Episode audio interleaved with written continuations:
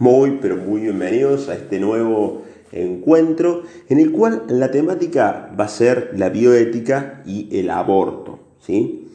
Un tema, aborto, indefectiblemente, un tema espinoso, un tema que, nos, que nos, muchas veces nos imposibilita a poder ponernos de acuerdo. Esto más referido en el ámbito local, sí, evidentemente, porque ya en, el ámbito mundial y en los países de Europa, sobre todo, y en, los países del norte, a lo mejor este tema ya está saldado, este tema ya está tratado y ya está puesto en una ley concretamente. Pero para los países que estamos ya en, en América del Sur, bueno, es un tema que se está discutiendo, un tema que se está poniendo a la mesa. ¿Y por qué no? Bueno, puede servir esto para volverlo a poner sobre la mesa en otros lados y en otras partes del mundo. Vamos a dividir esta cuestión de, la bioética y el aborto en dos partes. ¿Por qué? Porque evidentemente la materia de, la, que, trata el aborto es bioética.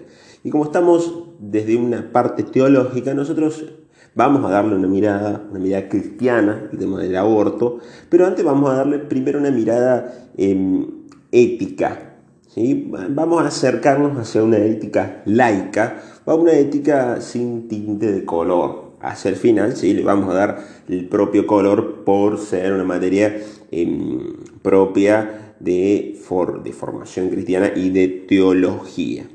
Antes que nada, vamos a arrancar con la primera parte que es propiamente esta bioética.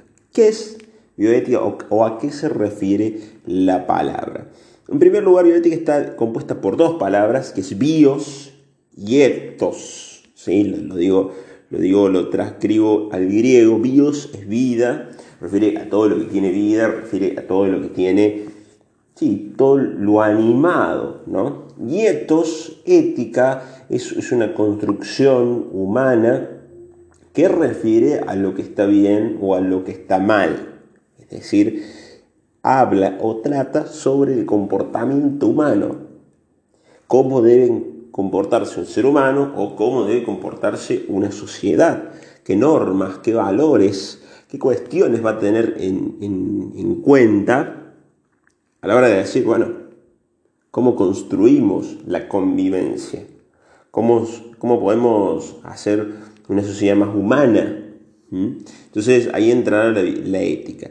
Si uno suma bio más, más etos más ética, le da el resultado de una ética o de un conjunto de valores o de normas apuntados justamente al desarrollo o al avance de, la biología. ¿Sí? No es lo mismo una ética social que una bioética, o sea, una ética de la biología. Vamos a, empezar a desmenuzar esta cuestión de cómo surge la bioética ¿Cuál es el, punto de arranque? Bueno, en primer lugar, la bioética comienza después de la Segunda Guerra Mundial. Es decir, después de estas, estas dos grandes, segunda, primera y segunda, ¿no? En tan poco tiempo la historia de la humanidad tuvo dos grandes guerras que se costaron numerosa cantidad de vidas. Pueblo contra pueblo se armó y, llevó a una catástrofe casi mundial. Entonces, ¿por qué surge o cómo es que surge la, bioética? En primer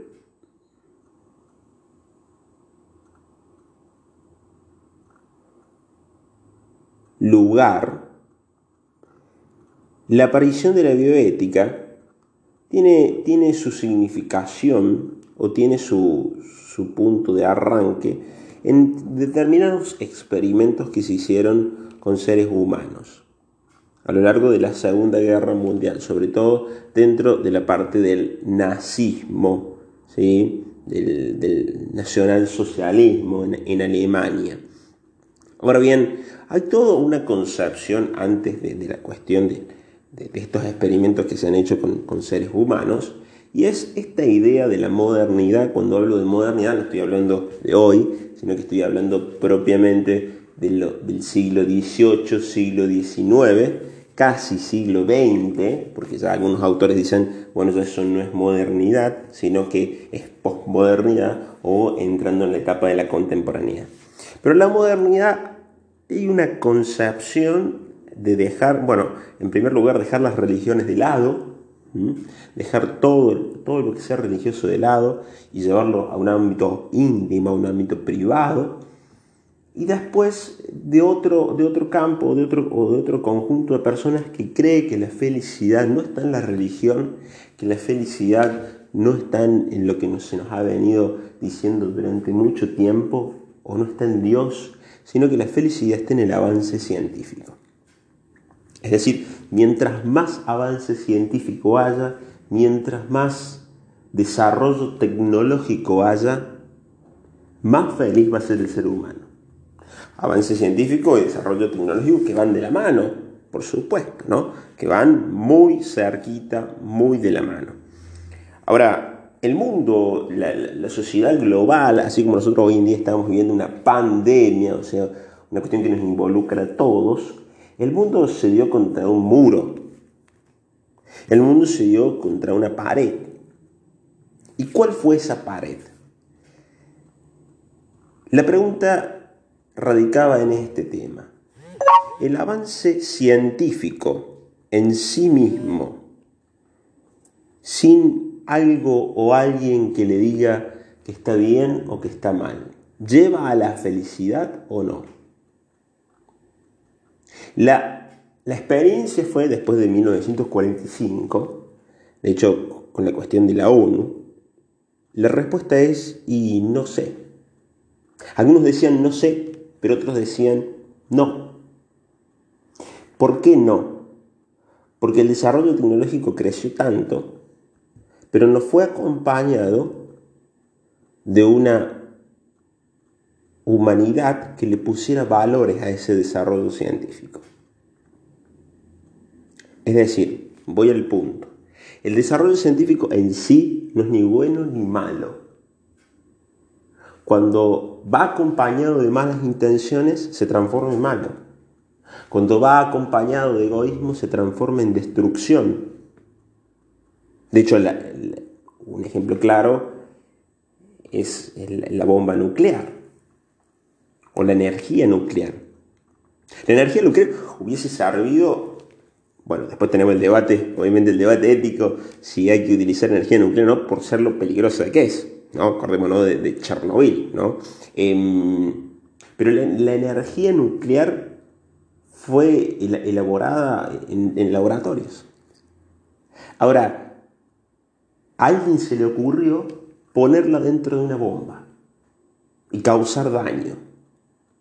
A alguien se le ocurrió decir, bueno, ese desarrollo científico, ese avance de desarrollo, va a ser utilizado para destruir, para la destrucción.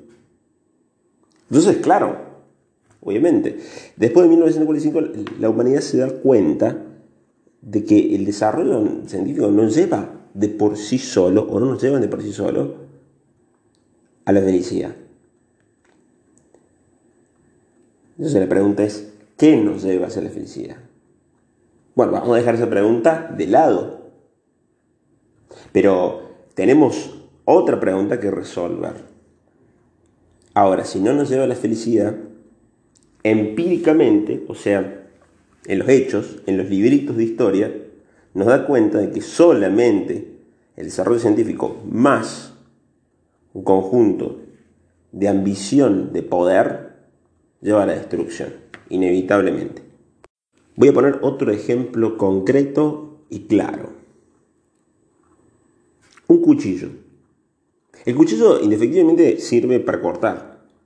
Es un, avance, ¿no?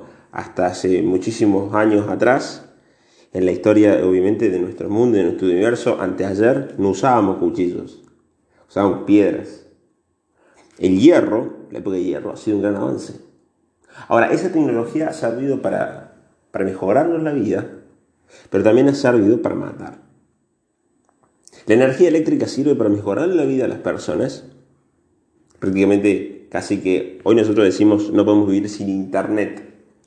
Bueno, pero el Internet no vive sin energía eléctrica. Entonces, ¿quién es más importante en ese juego? Ahora, nos puede servir para mejorarnos la vida, para poder comunicarnos, como en este caso, pero también puede servir para ser un elemento de destrucción, por ejemplo, una silla eléctrica. Entonces, esta idealización de que la tecnología y de que el desarrollo científico por sí solo iba a llevar a la felicidad, llevó a grandes desastres mundiales. Nos dimos cuenta después de todo esto que es solamente un instrumento, que es solamente una herramienta. Internet es muy buena. Es muy buena para comunicarnos en tiempos de pandemia. Sería lo mismo que yo hablase con mi amigo acá a dos cuadras, a dos kilómetros o a doce mil kilómetros. Porque no hay distinción. Para Internet no hay distinción en este sentido. Entonces, es una herramienta, pero yo la estoy usando para el bien. Si yo uso Internet para hacerle el bien a los demás, es muy bueno. Ahora, si yo uso Internet para estafas, es otra cosa. Entonces, nos hemos dado cuenta que por sí solo el desarrollo científico no lleva a la felicidad. De tal manera que es necesario incorporarle al desarrollo científico determinados valores. Sea, algo que sea valioso para la humanidad, algo que haga bien. Y ya voy a ir, voy a, ir a este punto. ¿sí? Muchas veces se toma como sinónimo ética, valores, moral, buen comportamiento, y la verdad es que no lo es. No son, digamos, no son sinónimos, son no vamos a decir que son antónimos, pero sí son eh, palabras eh, unívocas, o sea que tienen un solo significado. Se los toma o se los hace parecer como sinónimos en algunas ocasiones, pero no lo son. ¿sí? Eso hay que tenerlo muy en cuenta. Vamos a arrancar con la palabra ética. ¿Qué significa la palabra ética? Como dije recién, viene del griego ethos, que significa eh, la conducta que se cultiva, algo que, viene del propio ser humano. Ahora, la, ética es muy interesante porque la ética marca el valor. ¿sí? La ética marca lo que está bien y lo que está mal. La ética nos dice, por acá se va o por acá no se va. Salta toda una discusión que hubiese sido buena poderla hacer, pero bueno, la, vamos a dejar de lado. ¿Quién dice lo que está bien y lo que está mal? O sea, vale decir, ¿quién pone la ética en todo este proceso de, construcción de las sociedades? Bueno, algunos van a decir, bueno, la ética depende de cada uno. Claro, pero está muy bien eso de que la ética depende de cada uno, pero también tiene un cierto límite, un cierto punto. Porque si el bien y el mal dependen de cada uno, estamos en un problema. Caemos consecuentemente en una ley de la selva. Porque lo que está bien o lo que está mal no siempre, vuelvo a repetir este término, no siempre depende de las apreciaciones personales. Hay cosas que están mal y están mal en la realidad. Voy por un ejemplo, voy por varios ejemplos históricos. Para Hitler, matar a judíos, homosexuales, gitanos, cristianos y cualquiera que se le anteponga en su camino, estaba muy bien. Para la sociedad alemana de aquel tiempo, estaba muy bien. Y vamos a hacer un paréntesis, que para algunos todavía sigue estando muy bien. Aunque usted no lo crea, hay muchos que piensan de esta manera hasta el día de hoy. Ahora, la realidad dicta de que la matanza, de que los crímenes de lesa humanidad no están bien. De hecho, ¿por qué se los ajustició a estos señores parte del staff de Hitler? parte del personal de Hitler. ¿Por qué se los ha justiciado? Porque la humanidad entendió que todas estas cuestiones no estuvieron bien. Que la matanza de este modo no está bien. Ni de ningún otro modo, por supuesto. Sin embargo, la gente de esa época, junto con Hitler, pensaba que estaba re bien. Entonces cabe la pregunta, si eso está bien, ¿por qué se los ajusticia? ¿Por qué se los condena? Si alguien que entra con una ametralladora a un colegio y elimina a un montón de gente piensa que está bien, ¿por qué después se lo, se lo pone delante de un tribunal? O vamos a un ejemplo, vamos a la actualidad, trillado ya, Pobre, dejémoslo morir en paz, el Señor, a, Floyd. Eh, si para el policía matarlo de esa manera asfixiado estaba re bien, estaba muy bien, ¿por qué, se lo, se lo, ¿por qué la sociedad se levantó? ¿Por qué la sociedad dijo basta? La vida de los negros importan. ¿Por qué pasó? Bueno, entonces hay, una cuestión de que en ciertos principios y en cuestiones generales, la ética no solamente pasa por una apreciación personal como un subjetivismo, sino que también pasa por una cuestión objetiva. Hay cosas que están bien y están mal, no porque alguien lo diga, sino porque nos damos cuenta de que están bien o de que están mal. Entonces, ¿qué hace la ética? A partir de ciertos casos, elabora o da a conocer, decir, bueno, estos patrones, ciertos patrones de esto, llevan a la vida y ciertos patrones de estos lados llevan a la muerte.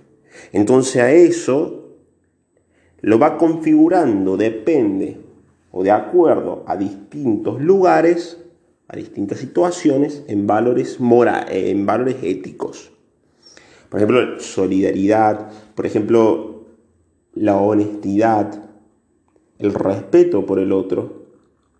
Esto lo trabaja, no lo vamos a ver acá, pero esto lo trabaja muy bien Emmanuel Kant, otro alemán, dicho sea de paso, em, lo trabaja muy bien el tema de los valores, la honestidad, la, búsqueda de la verdad, la hermandad. Bueno, si nos vamos a la Revolución Francesa, libertad, igualdad y dignidad. Fraternidad, perdón. Libertad, libertad, igualdad y fraternidad. Principios democráticos, principios propiamente de alguien que quiere vivir en una sociedad medianamente honesta. Entonces, esto es la ética, aquello que se dicta de que está bien o está mal, pero no porque alguien dice que está bien o que está mal. La gran crítica de Nietzsche otro autor. Va a decir Nietzsche, no, la sociedad nos ha impuesto lo que está bien y lo que está mal. No, no, no, no, la sociedad no nos ha impuesto, ni Dios nos ha impuesto lo que está bien o lo que está mal. Nosotros intuimos, de acuerdo a nuestra razón, nuestra capacidad de razonar, qué cosas están bien y qué cosas están mal. ¿Por qué no toleramos la discriminación? Porque no me cuenta que está mal, no porque alguien dice o se le ocurre decir que la discriminación está mal. ¿Se entiende? Bien. Entonces, eso hay que tenerlo un poco en cuenta. Una vez elaborado el valor, por ejemplo, la fraternidad, la, ética sería como la raíz. Vamos ascendiendo hacia el tronco. Imagínense un árbol, ¿no? Tenemos la raíz, vamos ascendiendo hacia el tronco. Luego viene la moral. ¿Qué va a decir la moral? va a afirmar o va a negar, generalmente va a prohibir ciertas actitudes. Por ejemplo, si el valor es la verdad, en negativo sería no hay que mentir. En positivo hay que decir siempre la verdad. Si el valor es la amistad, en tiempos de pandemia, nos vamos, hay que juntarse los días en que se pueden juntar. Si, el valor es cuidarse del coronavirus, hay que usar barbijo, ¿no? O, si o, es, en positivo o en negativo, no salgas a la calle sin barbijo. O sea, la, moral lo que hace es negar ciertas acciones o en positivo resaltarlas. Ahora bien, cuando un conjunto de, personas está de acuerdo en esta cuestión de la moral, se arman leyes. ¿Sí? La ley tiene un peso más fuerte que la moral. ¿Por qué? Porque es algo mucho más estructurado es algo que se basa en la moral, pero está más fuerte delimitado. Es decir, está mejor formulado. ¿No? La ética está siempre primero. Y algo que muchas veces valoramos.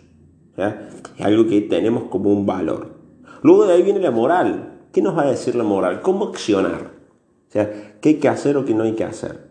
Si el valor es la fraternidad, no le mientas a tu hermano.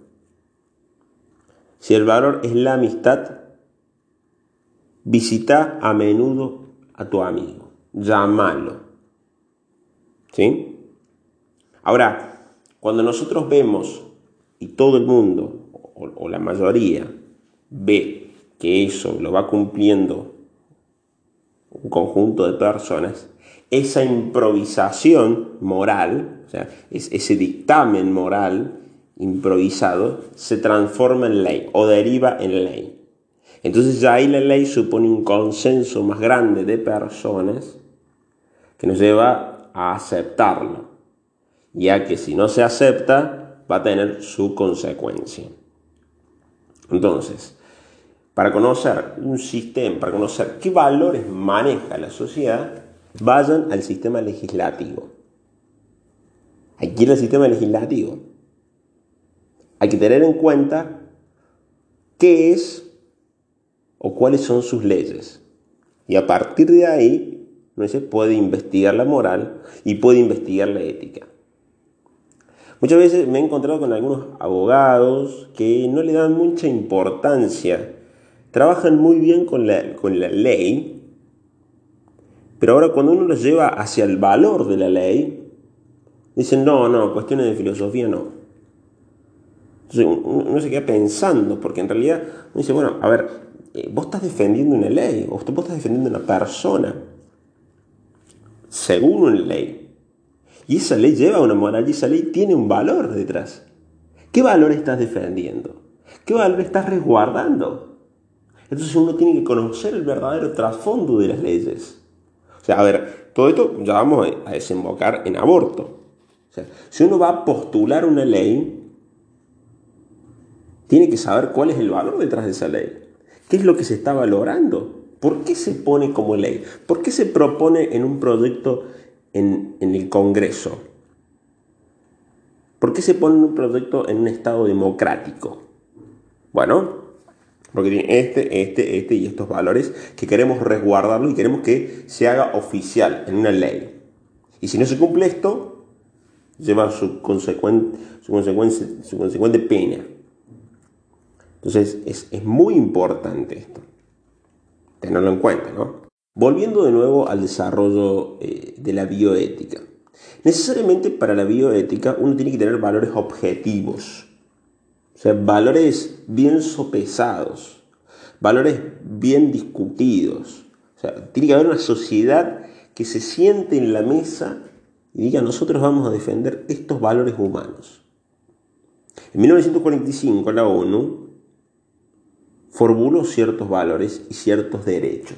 Bueno, ahí se pusieron de acuerdo. Derecho a esto, derecho a esto, derecho a esto, pa, pa, pa, pa. Esto no se negocia. Entonces, eso es lo que primero tiene que hacer una, sociedad. a ver, ¿qué valoramos nosotros? ¿Cómo queremos crecer humanamente? Bueno, estos son los valores. Y a partir de ahí, la ciencia tiene que estar resguardada o tiene que estar tutelada por ciertos valores. No pueden ir los valores por un lado y la ciencia por el otro, ¿no? Eso es importante tenerlo en cuenta. Porque si la ciencia va por un lado y los valores van por el otro, Cualquiera puede agarrar ese instrumento y utilizarlo para lo que más le convenga o más se le dé la gana, hablando coloquialmente. Entonces me voy a algunas palabras de Juan Pablo II, un papá que, ha vivido eh, en el siglo XX, siglo XXI, un poquito del siglo XXI, pero mayoritariamente en el siglo XX, y él decía lo siguiente, a la razón instrumental, o sea, a la ciencia y a la tecnología, no es suficiente dejarla sola, o sea, con una sola herramienta. Por eso tiene que ir acompañada de una razón humanizadora. O sea, es decir, de una ética forjada en valores que lleven a la vida. Pero no en, valores que alguien dice, no en valores que la, que, la sociedad se le, conviene, sino en valores, ni, ni en valores tampoco, menos aún, que la iglesia dice, sino en valores propios que la sociedad se da cuenta, no, esto está bien, esto está mal. Esto lleva a la muerte, esto lleva a la vida. En valores humanos. Y para ello hace falta un diálogo de toda la sociedad, como dije recién. Alguien, digamos, gente que se siente en la mesa y diga, no solamente la filosofía, la teología, la ciencia, todos. Pero en eso tiene que haber un diálogo sincero, porque también podemos caer en una tiranía de la masa, donde algunos se ponen de acuerdo para formular leyes porque les conviene económicamente. Ahora, no formulamos leyes para proteger las vidas humanas. Formulamos leyes para proteger el bolsillo, para aumentar el poder. Entonces, esto uno lo tiene que tener en cuenta.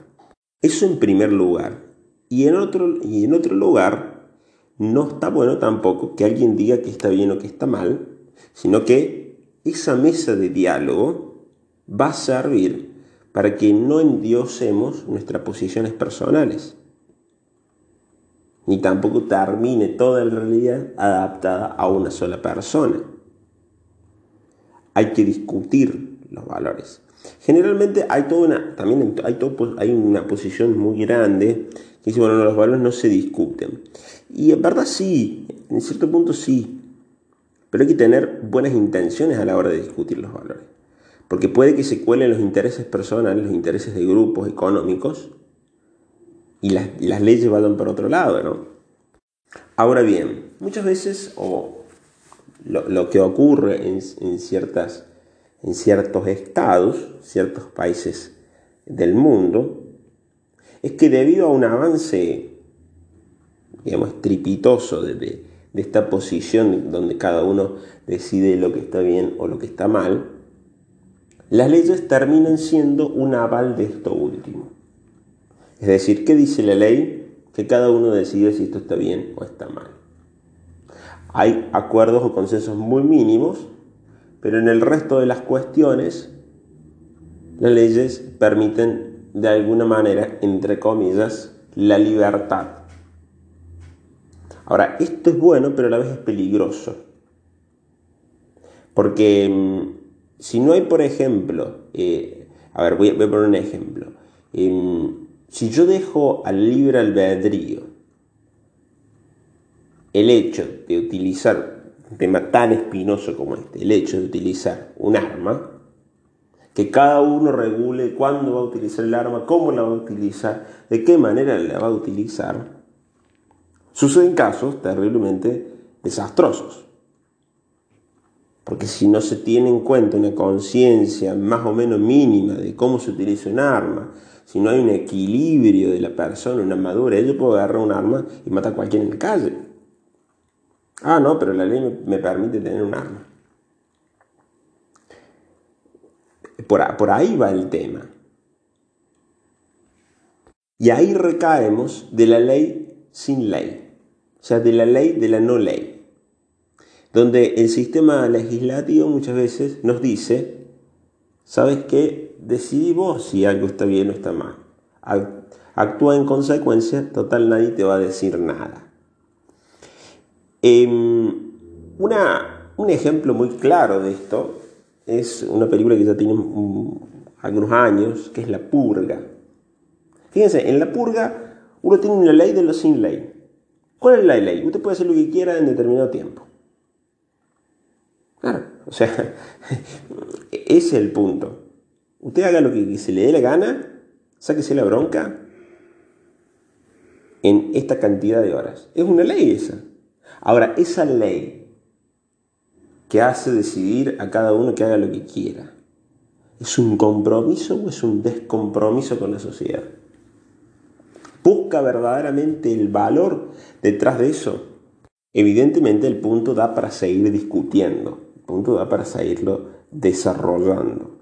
Em, siempre vamos a estar en, discusión sobre lo bueno o lo malo, pero tiene que haber algo en clave. Ahora, la gran pregunta de esto es el aborto. El aborto como, como hecho que acá al menos en, en Argentina está regulado y se dice no al aborto. ¿Qué valor está protegiendo? ¿Qué valores está buscando amparar. ¿Por qué no se dicta una ley para que cada uno haga lo que quiera? ¿Por qué no, no, se da una ley en donde diga la objeción de conciencia ya no existe más? Que cada uno decida de acuerdo a sus convicciones político, ética, religiosa, sobre qué va a hacer de la vida de ese que está ahí en la panza de la madre. Y digo a propósito, digo ese, porque no estoy diciendo que sea persona. Entonces, sería muy bueno por preguntarse, esto va a ser para un próximo, para un próximo episodio, sería muy bueno, y entrando en el tema del aborto, sería muy bueno preguntarse, actualmente, al menos en Argentina, ¿qué esconde la ley que tenemos hoy? ¿Qué valores esconde? ¿Qué valores protege? Ahora, ¿son buenos valores esos o no? Uno dice, no, e-, estos valores no, no, son buenos. Por esto, por esto, por esto. Ahora uno dice, no, sí, sí son buenos. Porque se está protegiendo algo. Se quiere proteger algo. Y hacer una ley de los sin ley llevaría a la desprotección del derecho de alguien y no de algo. Muy bien, nos vemos en el próximo episodio.